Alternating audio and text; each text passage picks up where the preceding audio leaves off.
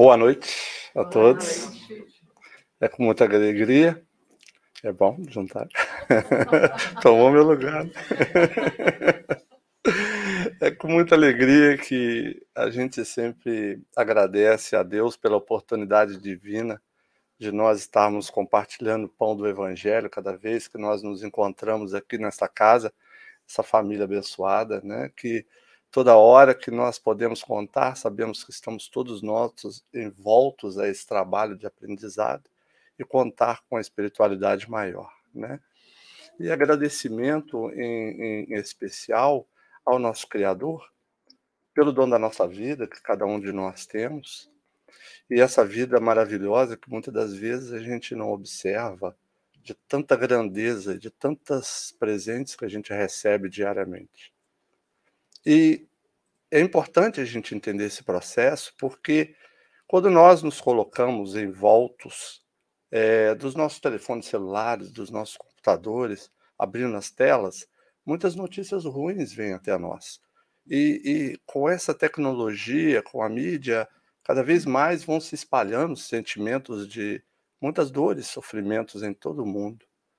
E diante desse cenário, desse nosso plano maior, a gente se depara com dores, é, lutas, é, problemas de guerras em, envolvendo todos os povos, quase, se a gente envolver, não é só essa guerra que aparece na mídia, mas guerras todo o tempo, principalmente as guerras íntimas internas de cada um de nós.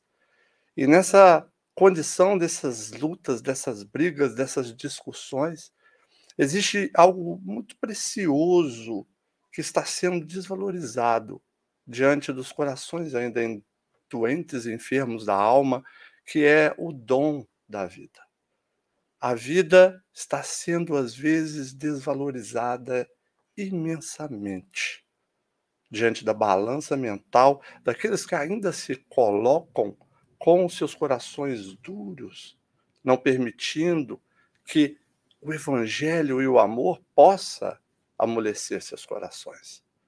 E esses nesse sofrimento contínuo, eles muitas das vezes influenciam a muitas pessoas que ainda não foram tocadas pelo Evangelho de Jesus. E na influenciação levam ao desânimo de muitas pessoas que acreditam que o mundo não tem jeito, que o mundo está de cabeça para baixo. E as pessoas absorvem aquilo e passam a acreditar que não tem mais jeito, que o mundo está no fim porque não contato, não tiveram contato profundo com esse evangelho de Jesus, que nos faz entender que nós estamos sendo governados por Jesus nesse âmbito, que somos todos nós ovelha do seu aprisco e que ele não abandona ninguém, mesmo aquele que pensa que está sendo abandonado. E aí, portanto, muitas das vezes influenciadas que se encontram nesse sentido, acreditam que não podem conquistar aquilo que o Cristo trouxe para nós, que é a verdadeira felicidade, para a gente alcançar um mundo ditoso no nosso futuro espiritual, esperando encontrar felicidade nesse planeta.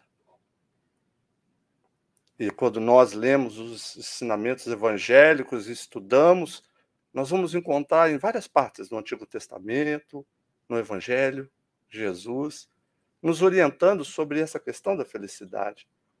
E quando nós lemos no Antigo Testamento, nós Eclesiastes diz: a felicidade não é desse mundo. Não é desse mundo de dor, não é desse mundo de amarguras.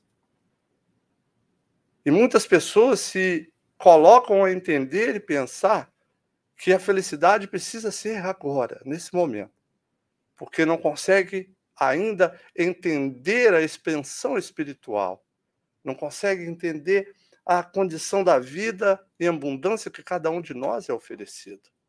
E aí se apegam às coisas que o mundo oferece de felicidade. Há aqueles que pensam que a felicidade é a riqueza, a abundância de dinheiro.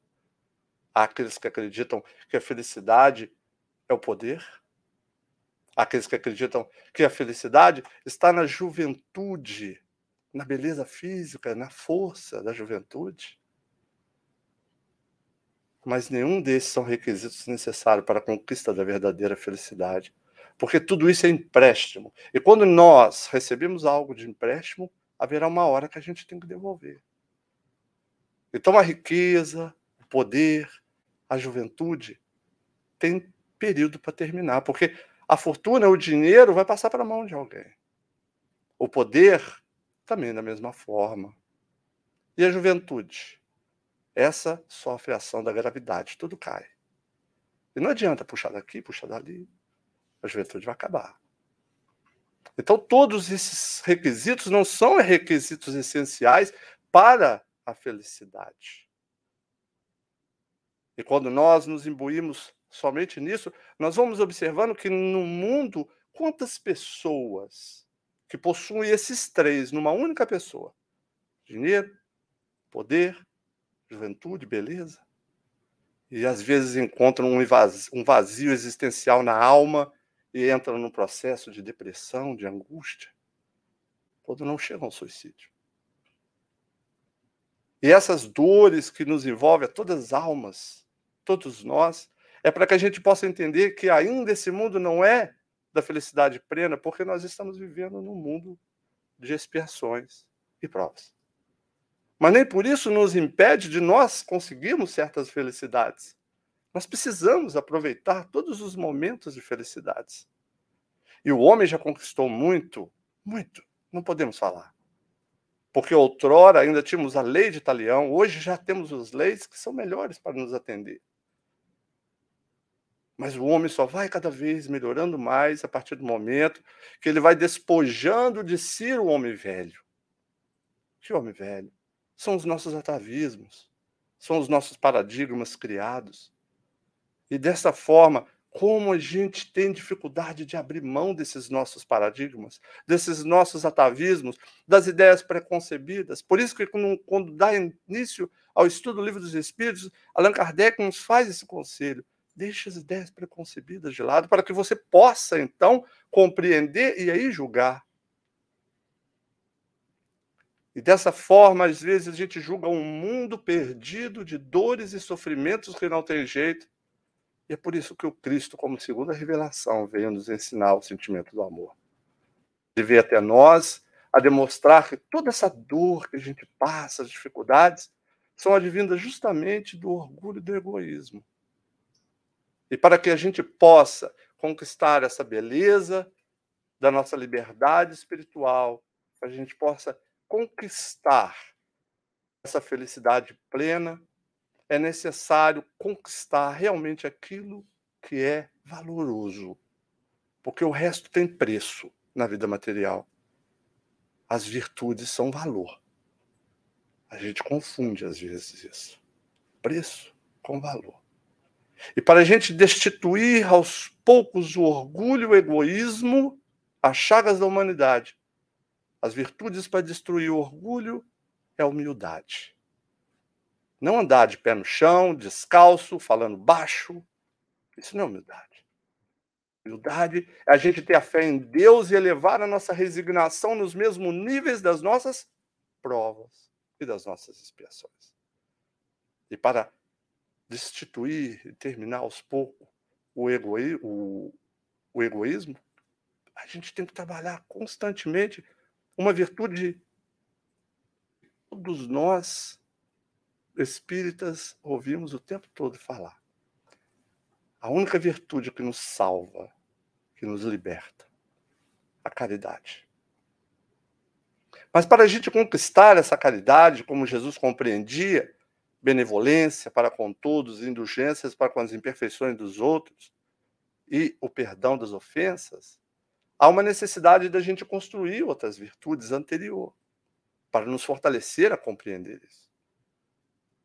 Nós precisamos de trabalhar a misericórdia, a piedade, a compaixão. E é disso que nós vamos falar um pouco essa noite. A compaixão para o próximo, para o nosso irmão, que se encontra no capítulo 15 do Evangelho segundo o Espiritismo, capítulo esse intitulado Fora da Caridade, não há salvação. Mas nós vamos tratar particularmente numa parábola que se encontra ali. A parábola do bom samaritano. Onde, conforme o evangelista Lucas narra, para que a gente possa relembrar um pouco essa parábola, um doutor da lei foi procurar Jesus e o indagou: Senhor, como que preciso fazer para conquistar a vida eterna? E Jesus, na sua sabedoria, na sua sapiência inigualável nesse mundo nosso, ele disse: O que diz as leis? E o doutor da lei respondeu: Amará teu Deus com todo o seu coração, com toda a sua força, com toda a sua alma, com todo o seu espírito, com todo o seu conhecimento, e amará o próximo como a si mesmo. Pois bem, tu sabes. Faça. E o doutor da lei, querendo mostrar a sua grandeza do seu conhecimento, indaga Jesus: E quem é meu próximo? E Jesus traz a narrativa da parábola do bom samaritano. Um homem descia de Jerusalém para Jericó e fora pego por malfeitores que o bateram, que o roubaram e que deixaram ele jogado pela beirada do caminho. Descia ele por ali um doutor da lei. Ele passou, olhou, observou, atravessou para o outro lado e seguiu em frente. Descia também um levita. Levita que tinha um conhecimento das leis, da Torá, observou aquele homem, passou ao largo e foi embora.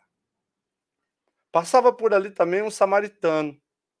O samaritano observou, enxergou o irmão e foi ao auxílio. Deitou sobre as suas feridas o vinho e o mel. Colocou ele no cavalo, levou até uma hospedaria e lá na hospedaria cuidou dele. No dia seguinte, foi ao hospedeiro, o proprietário da hospedaria, e disse para ele: Estou deixando dois denários para cobrir as despesas. Vou ter que sair quando eu voltar. Se ele gastou mais do que isso, eu vou cobrir. E foi-se. E Jesus indaga aquele doutor da lei: quem foi o próximo do outro? O doutor da lei diz: aquele que agiu de misericórdia, de compaixão para o outro. Jesus disse: para nós, faça o mesmo. Só para que a gente possa ter uma análise, até o próprio título, o próprio título, o bom samaritano, já começa a gente indagar. Por que bom samaritano? Dá uma ideia de que todos os samaritanos não seriam pessoas boas, encontrou um ali que era bom. Jesus trouxe um exemplo a vários pontos no evangelho, colocando como exemplo os samaritanos. Porque Jesus quis trazer para nós um ensinamento, porque para que a gente entenda Naquela época, desde os cismas que dividiram as tribos de Israel, do norte e sul, havia muita briga territoriais. Os pessoal das Samarias lutavam contra o governo de Judá, por conta de terras. E, além do mais, a Samaria foi invadida por vários povos, principalmente os assírios. E nessas invasões, os assírios, por ser uma cultura politeísta, com vários deuses, influenciava a cultura deles. E nessa influenciação, os samaritanos, então, construíram um templo dentro da Samaria para não precisar de ir a Jerusalém, a cidade santa. Porque eles não concordavam com a visão dos judeus, porque eles acreditavam, os samaritanos, que deveriam só adorar a Torá, a lei, e adorar o mesmo Deus, claro. Mas eles não aceitavam as escrituras proféticas. E por isso, para os judeus ortodoxos, eles eram um povo herege. Se nós pudéssemos hoje trazer para o dia de hoje, se Jesus estivesse caminhando fisicamente aqui, talvez ele faria a parábola do bom espírita. Porque o espiritismo, muitas das vezes, aos olhares, por conta da ignorância de não conhecer o espiritismo, de segmentos espiritualistas entendem a nós como povo herege. Porque nós não temos o lema fora da igreja não há salvação, mas sim fora da caridade não há salvação. Não é um lema do Espiritismo, é do Cristo. Porque nós não adotamos dogmatismos, nós não adotamos rituais. E aí a visão ainda ignorante, as pessoas pensam que nós somos povos hereges. Mas aí a importância que Jesus traz a ideia para acabar definitivamente com a intolerância religiosa, que ainda permeia os corações e as mentes de muitos. Temos que tomar cuidado, como nós, espíritas que somos, não fazemos isso a mesma coisa. Chico Xavier falou: podemos ser, sim, chamados de herege, mas não cabe a nós falarmos que eles são. Porque Jesus trouxe para nós esse ensinamento e vários pontos usou para trazer a nós esse conceito da intolerância religiosa, usando uma outra samaritana diante do poço de Jacó, aonde ela pedindo, pegando água no poço, Jesus ofereceu a água da vida para todos nós, para que a gente possa saber pegar essa água que mata a sede, que limpa o nosso pote, e quanto mais a gente doa desta água, mais a água limpa entra e limpa o nosso vaso, retirando nosso orgulho, nosso egoísmo, matando a sede. E ele disse para ela: haverá o dia em que o homem adorará o Pai em espírito e verdade cada vez mais que nós vamos limpando o nosso pote, nós vamos construindo, edificando o reino de Deus em nossos corações. E onde quer que nós tenhamos estar, nós iremos levar essa luz um dia, começando por agora, por hoje. É um trabalho de consistência. Um homem descia de Jerusalém para Jericó. Geograficamente, Jerusalém é nas montanhas. Jericó, a cidade mais antiga do mundo, fica abaixo do nível do mar Mediterrâneo. Um homem descia de Jerusalém para Jericó. Chico Xavier, no programa Pinga Fogo, da Rede Tupi, nos anos 70, ele fez um comentário a respeito dessa parábola. Ele disse que todos os personagens dela foram identificados por Jesus. O samaritano, o levita, o doutor da lei, o hospedeiro, dono da hospedaria. Quanto aquele homem que foi jogado à beirada do caminho, ele não disse se ele era rico, se ele era pobre, se ele era judeu, se ele era samaritano, se ele era um escravo, se ele era um senhor, se ele era um religioso, se ele era um malfeitor, querendo dizer que aquele homem poderia ser cada um de nós. Porque todas as vezes que nós descemos dos nossos campos vibratórios da elevação do com o Pai, todas as vezes que nós nos entregamos às paixões mundanas, aonde nós precisamos dela ainda, mas elas precisam de ser dominadas por nós e não elas nos dominar. Todas as vezes que nós entramos nesse processo egocêntrico, e nos entregando, nós descemos o nosso padrão vibratório, nós descemos da nossa Jerusalém para Jericó. É por isso que o Cristo nos traz esse exemplo. Para que a gente entenda que as virtudes que a gente precisa construir, da misericórdia, da piedade, da compaixão, são virtudes essenciais para os dias de hoje, para o dia que a humanidade existe, para a condição que o planeta Terra se encontra, ainda muito marcado por dores, por lágrimas, por sofrimentos. São dores advindas das nossas provas e expiações que temos que passar. E sempre lembrando que as expiações são os resgates dos nossos equívocos, dos nossos erros, não é punição. Não é punição. Porque, como o Beto Cabral falou a semana passada, não é a lei de talião, olho por olho, dente por dente, é a lei do amor de Deus para com toda criatura, permitindo que a gente possa restaurar. E esse exemplo que a gente vai estando trabalhando aqui, nós vamos aprendendo que todas as vezes que nós desvencilhamos das leis de Deus, a gente sofre. Culpar a Deus? Aqui tem fogo, eu piso no fogo, eu vou culpar a Deus porque ele criou o fogo? Eu já tenho razão, raciocínio, saber que eu queimo. Para que eu pisei? Isso são as expiações para a gente resgatar. E as nossas provas é porque nós já conquistamos bastante nós já eclodimos em nós várias e várias possibilidades de crescimento. Nós já descobrimos esses, essas possibilidades que Deus nos, nos, nos coloca. E quando nós construímos essas virtudes em nossos corações, precisam elas ser cada vez mais multiplicadas. E quando nós adentramos as experiências carnal, o Pai, na sua misericórdia, sabe de forma conotativa, de forma de figura de linguagem, que os nossos ombros suportam uma quantidade igual às virtudes que a gente já desenvolveu. Então, ele coloca as provas para que a gente possa simplesmente caminhar e cada vez mais multiplicar essas virtudes em nós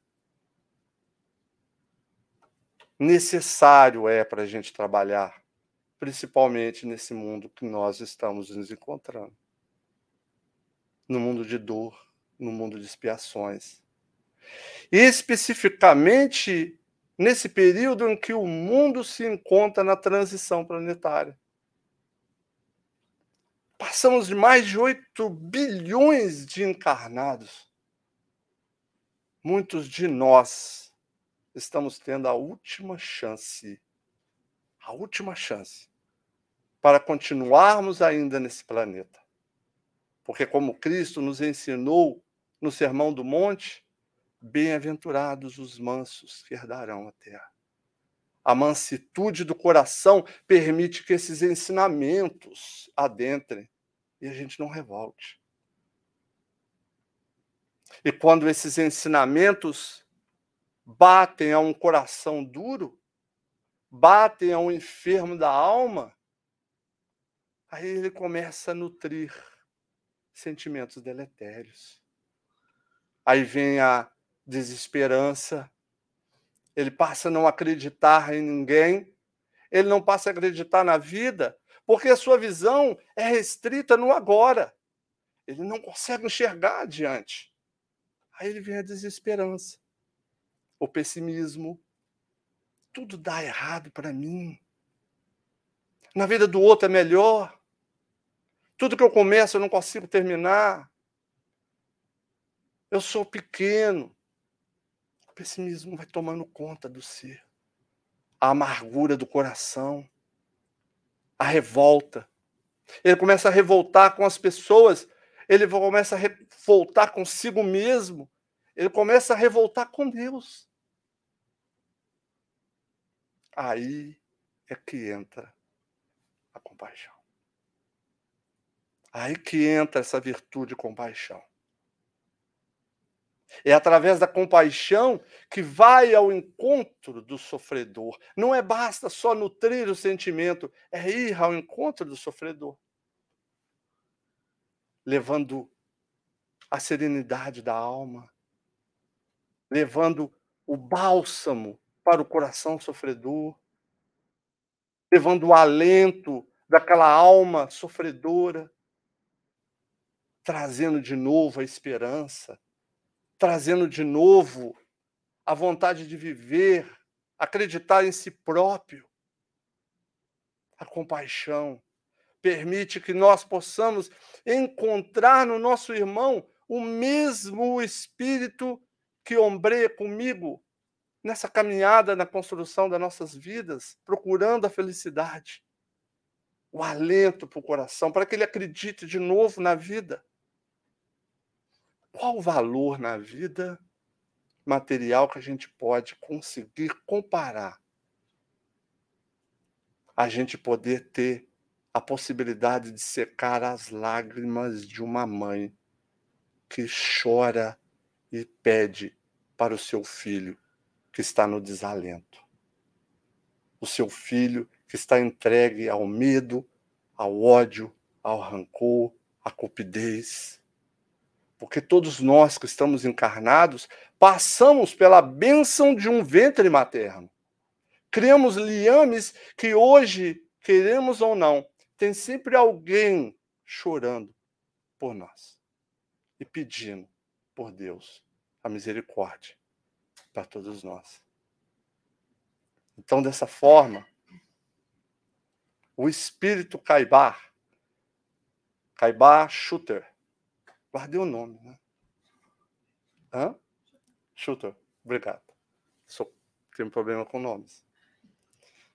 Então, o espírito Caibar, na obra psicografada por Francisco Cândido Xavier, o nosso saudoso Chico, que tanto exemplo teu de caridade compaixão para nós, no livro Espírito da Verdade.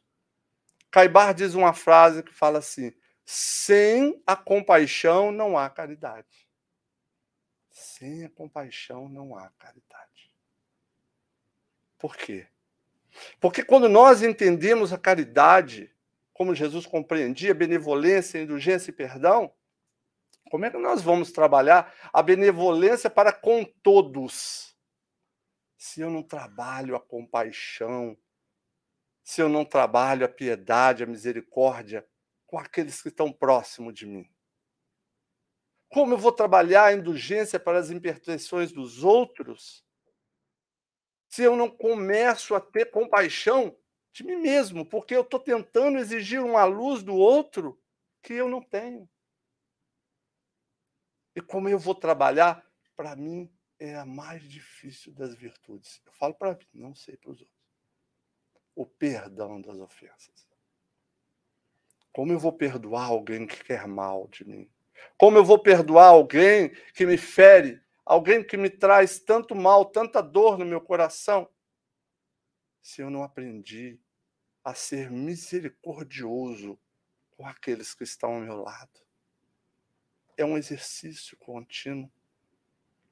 E a caridade é a alma do Espiritismo e do Evangelho, que nos salva, que nos liberta. E quando a gente se deixa não ser levado por esse sentimento de amor, da caridade para com o próximo, quando a gente se fecha dentro da nossa própria bolha egóica, vivendo as nossas dores, só nossas dores, achando que somos nós sofredores únicos e não enxergando o mundo ao nosso derredor que sofre, que chora. Se eu não consigo enxergar isso, eu começo a criar dentro de mim pensamentos que são pensamentos deletérios, pensamentos destrutivos. E como eu estou falando aqui com vocês a minha voz se propaga através do som por vias, sonor, vias sonoras, né? as ondas, e chegam ao ouvido de vocês. Os nossos pensamentos, as nossas emoções, os nossos sentimentos, eles vão em locais que a gente nem imagina, porque estamos todos mergulhados nesse fluido cósmico universal. Tanto as orações, quanto as nossas lástimas, os nossos choros, os nossos rancores, os nossos pensamentos deletérios voam e conectam com outros doentes sofredores em todo o resto do mundo. Por isso a depressão cada vez mais vai aumentando quando eu só me volto para a minha dor e não me coloco no trabalho do outro, do auxílio do outro. Tem uma pergunta do Livro dos Espíritos, a 89A, que nos define. Dá licença.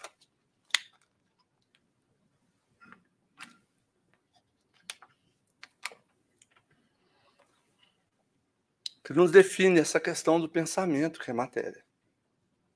O pensamento não é a própria alma que se transporta? Quando o pensamento está em alguma parte, a alma também aí está. Pois que é a alma que pensa. O pensamento é um atributo. O pensamento é um atributo essencial do espírito. Dessa forma, o cérebro nosso é um instrumento de manifestação. Quando temos um acidente cardiovascular, quando temos algum problema, algum acidente, ah, porque o cérebro dele está danificado, ele não pensa, não. Ele passa a não conseguir manifestar seu pensamento, porque é um instrumento. Ou seja, os ensinamentos que Jesus nos faz atender. Aonde está o seu tesouro, é ali está seu coração. Vamos refletir bem. Nessa proposta divina da página, de cada dia no alvorecer das nossas vidas que se renova, qual está sendo meu pensamento, meu coração, meu sentimento, aonde que eu estou colocando no meu dia a dia? Será que eu estou lembrando de Jesus e lembrando de Deus somente nas horas das dores? Quando a gente sai de casa para trabalhar, a gente olha no ponteiro do tanque da gasolina, se tem gasolina, se não tiver, a gente tem que passar e abastecer para a gente continuar. O aplicativo do, do nosso centro tem ali a, a possibilidade de nos permitir isso, a gente lembrar de manhã cedo, uma leitura simples mas que traz tanta reflexão para nós. A oração não é para ser feita, a oração não é para ser feita somente em determinadas horas, é todo momento do nosso dia. Para que a gente não possa sofrer as influências, para que os espíritos não cheguem e nos roubem as esperanças, que nos roubem aquilo que o meu tesouro está sendo levado, porque o tesouro que Deus e Jesus nos trouxe a trazer, as traças não podem corroer, o ferrugem não pode destruir e ninguém pode nos roubar. Qual é o meu tesouro que eu estou colocando na minha felicidade? Não podemos descer de Jerusalém para Jericó se nós sabemos tudo isso, embora somos falíveis ainda nós ainda estamos aprendendo esse evangelho, ou melhor, aprendendo a vivê-lo. Conhecer que eu sou ainda limitado? Claro, todos somos, estamos vivendo para de provas e. Mas isso não me impede de eu todos os dias me esforçar para ser melhor do que foi ontem. E Jesus escolhe o samaritano. Primeiramente, podemos raciocinar que o samaritano, como disse, para acabar com a intolerância religiosa. Mas outro ponto a gente pode entender. Inicialmente, essas virtudes: compaixão, misericórdia e piedade. Essas virtudes são virtudes juntamente e principalmente com todos os ensinamentos que Jesus nos trouxe. E a caridade são virtudes essenciais para a nossa libertação. São necessárias essencialmente para nós construirmos essa nossa vida, de libertar das amarras do orgulho e do egoísmo. Portanto, embora são virtudes cristãs, fundamentais para nosso crescimento evolutivo, ela de forma nenhuma são virtudes exclusivas de religiosos. De forma nenhuma. Mas são virtudes que são para todas as ovelhas do aprisco de Jesus, para toda a humanidade. Ou seja, são virtudes para o ser que compreende a necessidade de se espiritualizar. A religião é um instrumento. No latim, o religare do homem a Deus, o homem às suas leis. Porque nós não somos capazes de desconectarmos do Deus. Uma pulga, um cachorro, uma árvore está desconectada de Deus? Por que, que eu vou me desconectar de Deus? Nós desconectamos das suas leis. A religião cabe a isso, a esse instrumento de nós procurarmos cada vez mais a entender. Mas são virtudes que são justamente para o ser que começa a expandir o seu, a sua consciência. E aí, cada vez mais que a gente vai espiritualizando, a gente vai deixando de consultar os nossos instintos e passamos a consultar as leis de Deus que está dentro da nossa consciência. Então, por isso, a intolerância religiosa não pode existir. Porque se é um, se é um ateu, ele sendo espiritualizado, ele pode estar trabalhando melhor do que às vezes eu que estou procurando dentro da religião conhecimento. Então, seja o hindu procurando nos Vedas, ou seja, o, o, muçulmano no Alcorão, ou seja, o judeu na Torá, ou seja, o cristão nas escrituras sagradas e no evangelho iluminativo de Jesus, não importa. As leis estão na consciência de cada um.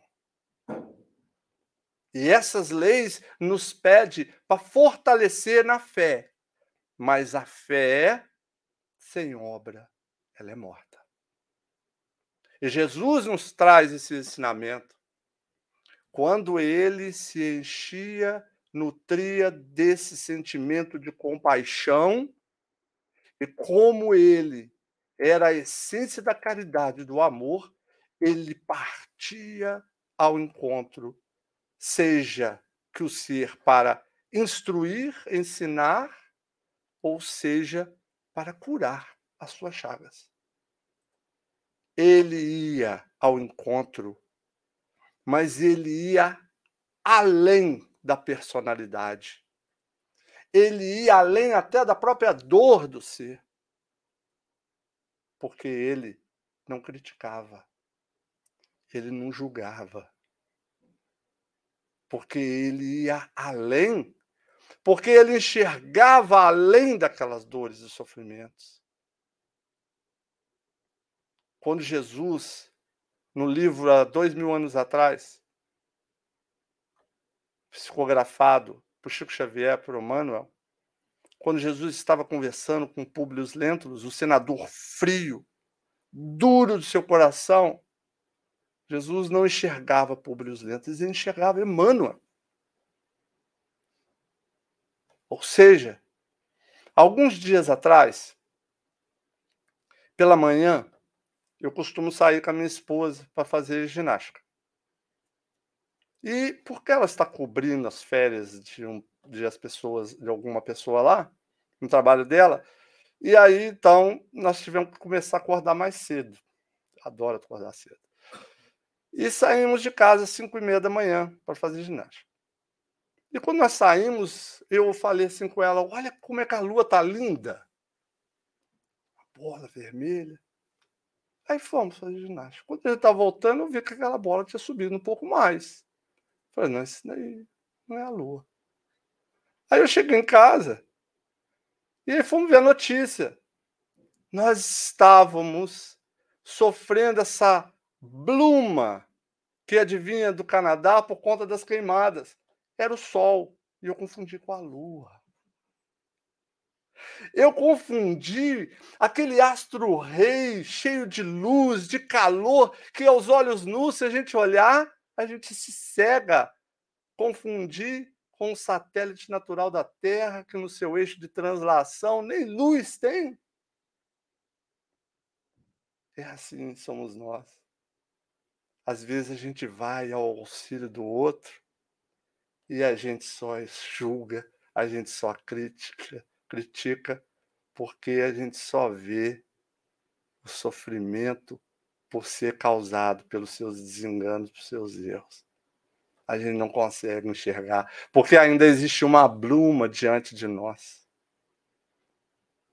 É por isso que o Cristo nos convida a trabalhar esse sentimento, sim, mas ir ao socorro do sofredor, independente de quem seja.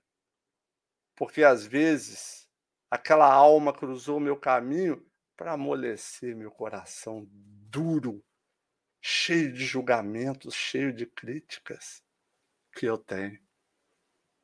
É por isso que o Cristo dá o exemplo do bom samaritano. Que o bom samaritano ele viu a pessoa, ele não indagou quem era. Ele foi ao encontro.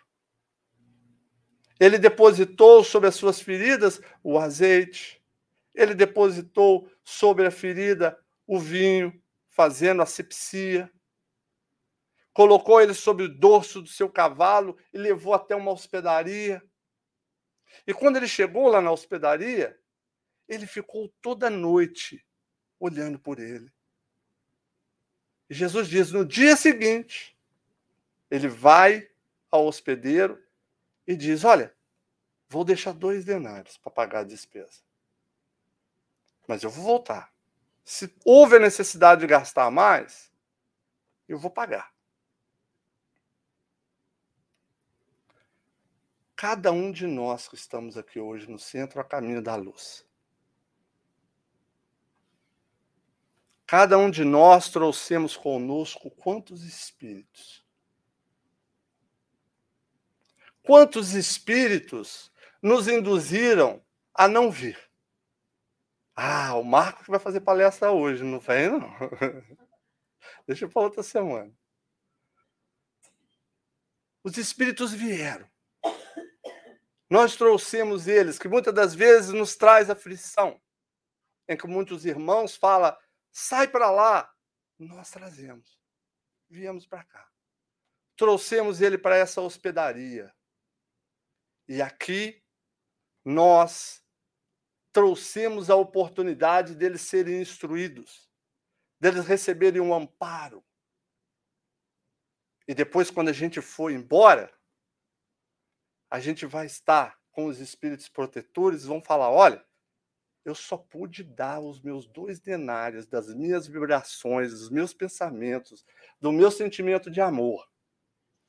Mas fica tranquilo, na semana que vem, quando eu voltar, eu vou trazer um pouco mais se houver necessidade. Nós precisamos entender que precisamos nos unir de tudo aquilo que a gente tem. De tudo que a gente tem. Jesus doava tudo que tinha. De tudo que tinha. Se eu não tenho a condição monetária para fazer a filantropia, vou usar minhas mãos. Mãos que acalentam, mãos que afagam, mãos que abraçam, mãos que constroem. Vou usar minha boca, a minha língua ferina, que muitas das vezes falam tantas coisas que não precisa falar, que critica. Vamos trazer a oportunidade de falar palavras para construir dentro do ser coragem para viver. Olha, meu amigo, você caiu. Sabe por que você caiu? Porque você não é diferente de nenhum de nós. Todos nós estamos aprendendo. Hoje você caiu, amanhã sou eu. Deixa eu te dar a mão. Porque quando eu precisar da sua ajuda, eu vou precisar que você dê a mão para mim também. Vamos usar as nossas mentes, os nossos pensamentos, tantos estudos. A gente guarda tantas frases para poder dizer para as outras pessoas, para poder mostrar que sabe, para ser moralista. Vamos usar nossa mente, a sabedoria, para orar por nosso irmão. Vamos pedir para ele. Porque amanhã somos nós que estamos pedindo para ele poder orar para a gente. Senão, nós vamos nutrir desse sentimento, mas não é compaixão. Compaixão vai ao socorro. Foi o que aconteceu com, com o levita e o doutor da lei. Os dois conheciam a Torá, conheciam as leis de Deus, sabiam que amar a Deus com todas as suas forças, com todo o seu coração, sabia disso. Sabia de amar o próximo como a si mesmo, mas eles só tinham conhecimento e passaram. Então, ou seja, há uma necessidade, nós temos sentimento de compaixão, senão não vão ter sentimento de pena.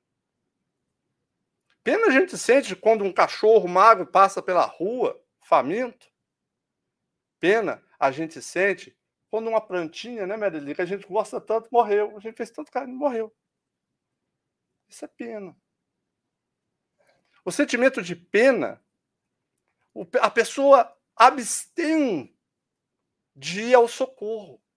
Porque a pessoa que sente pena, ela olha de cima para baixo, naquele momento, o cara que está sofrendo. A pessoa que está sofrendo. Ele se acha, naquele instante, superior àquela ali. Ou seja, o sentimento de pena, ele deixa de acreditar na força do outro. Ele não dá a condição ao outro de poder aprender a ele se soerguer, porque ele ainda não sabe o quanto ele tem de valor para Deus, ele não sabe ainda o quanto que ele tem de forças dentro dele. Então, o sentimento de pena desabilita o ser diante daquela situação. O sentimento de pena deixa de ter empatia para com o irmão. Porque muitas das vezes a gente vê a pessoa que sente pena falar assim: ah, coitado. É, eu que não queria estar na situação dele. Falta de empatia. E é tão deprimente esse sentimento de pena que muitas das vezes a pessoa diz assim: eu não preciso que ninguém tenha pena de mim. Porque deprecia. O sentimento de compaixão é diferente. Você demonstra que você é capaz. Você vai ao encontro. Joana de Ângeles tem uma frase que diz que a compaixão é uma via de mão dupla, aonde o sentimento se move, vai ao encontro daquele que sofre e de contrapartida recebe o sofredor que vem ao seu encontro. A pergunta é: quem ganha com isso? Ambos. O sofredor, porque recebe o alento, mas não recebe crítica, e recebe o pão que alimenta a alma, a fortalecer, a criar esperança. E o ser que auxiliou multiplica as suas virtudes. Ambos recebem. Ou seja, é um processo de interação, de troca, de simbiose entre ambos, onde a gente vai aprendendo pouco a pouco. Que eu não consigo dar um passo sequer à senda do progresso se eu não ter esse sentimento de compaixão e enxergar o meu próximo como meu irmão.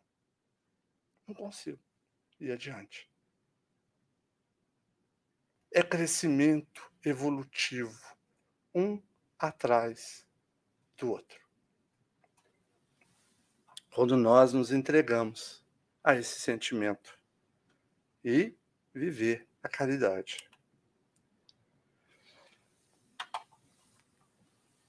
Tem um.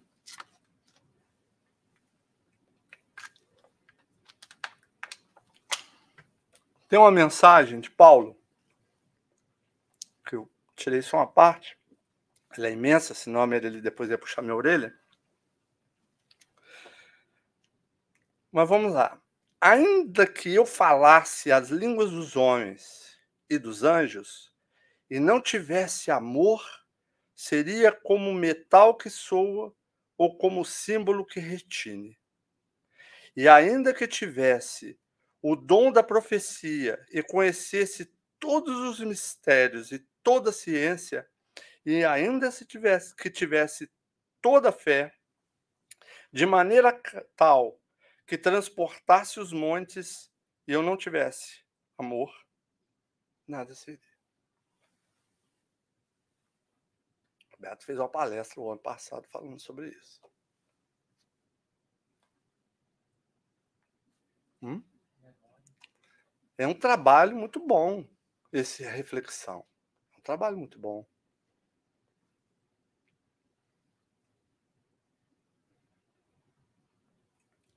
Eu, alguns Alguns anos atrás, eu recebi um convite que a Melili me deu, falando que uma casa espírita estava querendo que eu fizesse palestra. Eu estava bem no início de fazer as palestras. Ai, não é fácil vir aqui em si, na frente. E eu aceitei o convite, e quando eu fui para lá, era no Centro Espírita Luz Divina. E eu, no nervosismo, pressão, falei assim: eu vou sair umas duas horas antes para dar tempo da viagem, aquele negócio todo. E naquela época era que eu estava começando palestra, fazer palestra é uma dificuldade até hoje, imagina no início. E era aqueles GPS que colocava no vidro. E eu coloquei o endereço e fui. Eu falei, vou sair, dar uma margem de uma hora de diferença a mais para que, se caso tiver um problema. Era domingo, tá tranquilo, dá para ir. E eu fui. Só que quando eu estava chegando em New Jersey, pum, sumiu da tela a direção. Eu falei, pronto. E aí o trânsito. O trânsito me parando e o tempo foi passando. E eu falei, meu Deus do céu, eu tenho que ir em algum lugar para ter sinal, porque sem sinal eu não vou conseguir. E aí, sabe aquele nervosismo que a gente tem? Um, um nervosismo sagrado, sabe? Aquele negócio todo, que a gente. A pessoa corta a gente, a gente, oh meu Deus, vai com Deus, meu querido. E aí a gente vai ficando nervoso, o tempo vai passando. E quando encontrei sinal, apresentou duas possibilidades de endereço. Duas. Eu falei, qual que é? Porque tinha East e West. Eu falei assim, são opostos. O que, que eu faço? E se eu errar um, ia me deixar, eu ia chegar atrasado. Primeira vez, eu já estou nervoso e vou chegar atrasado. E aí começa o nosso nervosismo, a gente começa a sentir aqueles ares tão gostosos dentro de nós. E aí, de repente, eu parei num sinal. E o sinal, nada. E não abria. Aí eu olhei para o meu lado. Quando eu olhei para o meu lado, tinha uma cabine de ônibus e tinha um banco. Tinha uma pessoa dormindo sobre esse banco. E ao lado, uma outra pessoa em pé. Não tinha condições de sentar porque o rapaz o jovem estava dormindo ali. Aí, de repente, eu parei e pensei assim: meu Deus, o que que pode ter levado uma pessoa que aparentemente cheia de saúde estar nessa condição? Será droga? Será bebida? O sinal abriu. E eu segui. Na hora que eu segui, sabe aquele protetor espiritual que tem o um nome consciência? Ele fala: O que, que você está fazendo? O que, que você está fazendo? Como que eu estou fazendo? Estou indo da palestra. Não, ali atrás. Naquele momento, aquele homem estava sendo assistido pelos protetores espirituais, pelos espíritos, recebendo toda a oração de tanta gente pedindo por ele. E você está indo falar de compaixão, de amor, e você perdeu o seu tempo julgando? Para quê? Aí eu fui. Falei, eu não vou me julgar. Eu vou agradecer. Eu vou seguir, vou fazer o melhor que eu posso fazer dessa palestra. E enquanto isso, eu vou ficar orando para aquele homem. Obrigado pela lição. Nós não podemos ser como o símbolo que retine. Os conhecimentos vêm até nós. Nós já estamos para mais de dois mil anos falando de Jesus, escrevendo de Jesus. Nós participamos da casa espírita de estudos, preparamos palestras, assistimos palestras.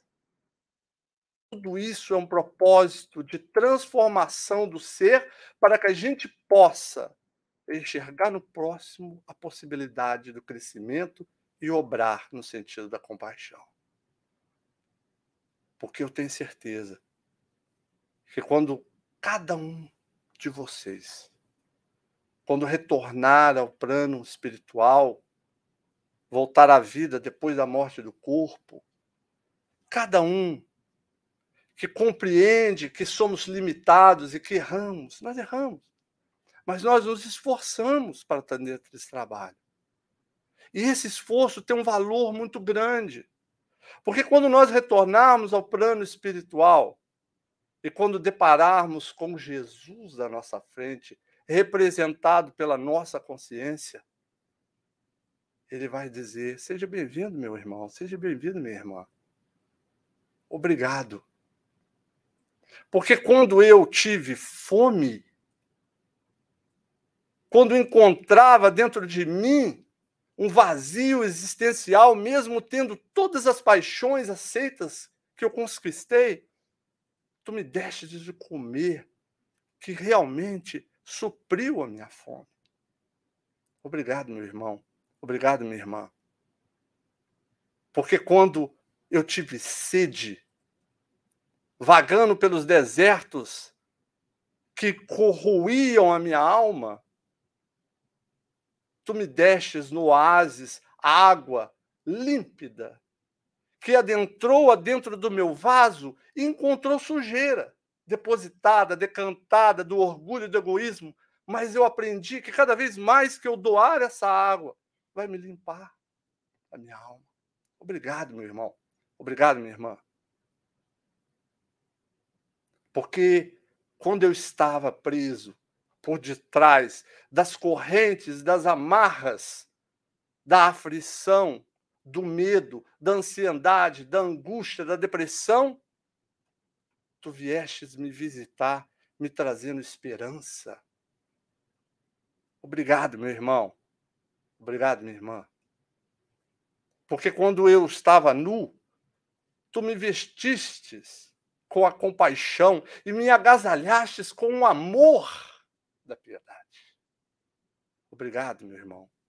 Obrigado, minha irmã. Porque quando eu estava doente, enfermo da alma, tu me trouxestes o remédio. Tu me apresentaste Jesus. E nós cristãos não precisamos indagar a Jesus quando é que nós fizemos isso. Muita paz a todos.